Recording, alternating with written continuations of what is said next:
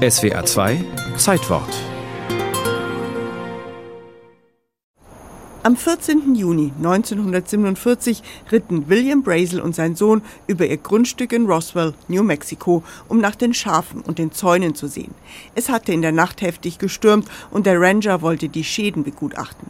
Plötzlich sahen sie mehrere Metallteile, die über einige hundert Meter verstreut lagen. Er zeigte die Teile seiner Familie, die überzeugt war, es handle sich um Teile eines UFOs, da merkwürdige Zeichen darauf zu erkennen waren.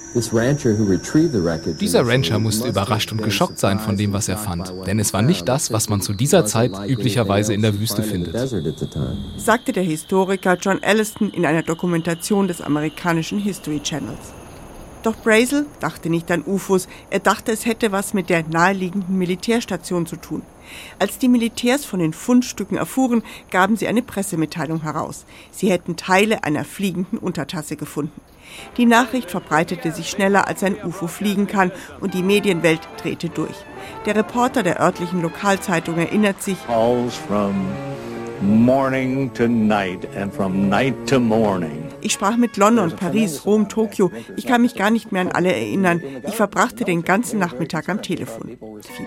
Die Metallteile und eine besonders reißfeste Alufolie, die wie eine Rettungsdecke aussah, wurden nach Texas geflogen und dort untersucht. Und dann Kommando zurück es handle sich doch nicht um UFO-Teile, sondern um Reflektorenteile eines Wetterballons.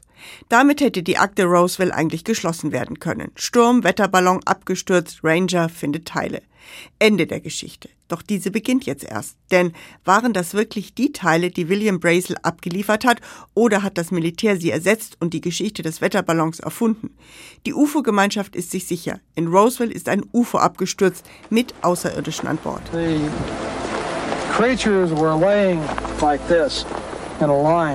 Kreaturen lagen nebeneinander wie in einer Reihe gleich hier, erzählt Gerald Anderson, der damals fünf Jahre alt war. Er ist einer der Hauptzeugen.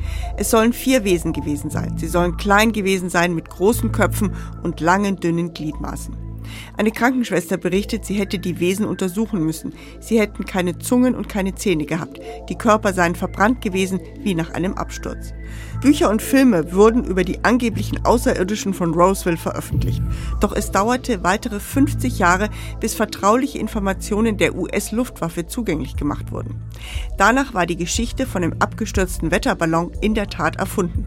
Aber von einem UFO stammten die Teile auch nicht, sondern von der Geheimaktion Mogul. Bei der Aktion Mogul wurden Abhörgeräte an Ballons gehängt und über russisches Gebiet geflogen. Erklärte Historiker Elliston. Damit sollten mögliche sowjetische Atomtests geortet werden. Doch die Verschwörungstheoretiker lassen nicht locker. Was waren das zum Beispiel für Körper, die Zeugen gesehen haben? Das US-Militär veröffentlichte einen zweiten Bericht. Danach handelte es sich bei den Körpern um Erinnerungslücken der Zeugen und um Dummies aus Militärexperimenten. Das Fazit, kein Unfall wurde so gut untersucht wie die Trümmerteile von Roswell. Und es gibt keinerlei Anzeichen für die Landung von Außerirdischen in der Wüste von New Mexico. Das hält den Ort aber nicht davon ab, regelmäßig UFO-Festivals abzuhalten, bei denen man Puppen mit großen Köpfen abschießen oder sich einen UFO-Haarschnitt verpassen lassen kann. Here in Roswell on Space Week.